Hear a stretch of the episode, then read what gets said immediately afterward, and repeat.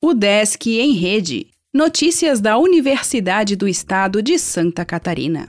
Olá, meu nome é Glênio Madruga e esta é a edição 591 do Desk em Rede.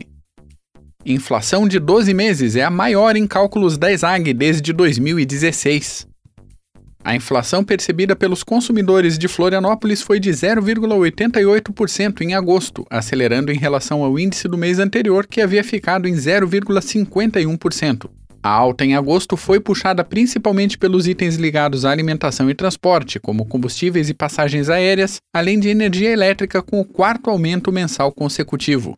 Pela primeira vez em cinco anos, a inflação acumulada nos últimos 12 meses ultrapassou a marca dos 9%. A última vez que isso aconteceu foi em agosto de 2016, com 9,14%, com praticamente o mesmo número registrado agora, de 9,13%. Só em 2021, os aumentos do custo de vida já somam 6,24% desde janeiro.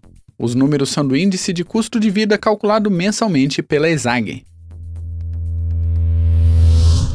O Desk faz tratamento fisioterapêutico para quem teve Covid-19. Cefid ajuda pessoas com sintomas persistentes para respirar ou para fazer tarefas diárias. Pesquisadores criam aplicativo destinado à prevenção do suicídio. Aplicativo Follow You, elaborado na UDESC Joinville, permite grupos para psicólogos ajudarem jovens. Projeto inovador da UDESC Planalto Norte recebe prêmio.